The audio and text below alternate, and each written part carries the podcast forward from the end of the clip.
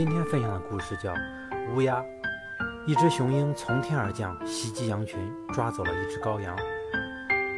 近旁有只乌鸦，全看在了眼里。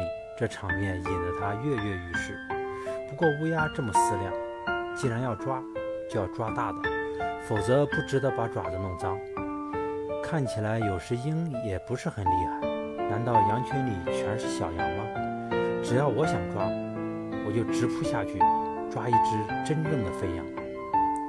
于是乌鸦飞临羊群上空，用贪婪的目光扫视羊群，在无数的小羊、母羊和公羊中观察比较，终于选中了一头公羊，一头只有壮实的狼才对付得了的最肥最大的公羊。乌鸦摆好架势，俯冲下去，使出全部的力气，死死抓住它的长毛。此时乌鸦才明白。这头公羊，它实在对付不了。更糟糕的是，公羊的毛乱蓬蓬、密匝匝，结成了无数疙瘩，竟使这位异想天开的乌鸦无法把爪子拔出。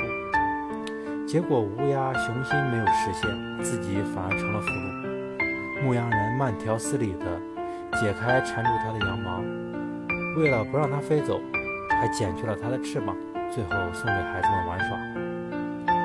人世间总有一些小滑头喜欢学大骗子，殊不知江洋大盗往往能逃之夭夭，而小偷却常常挨揍。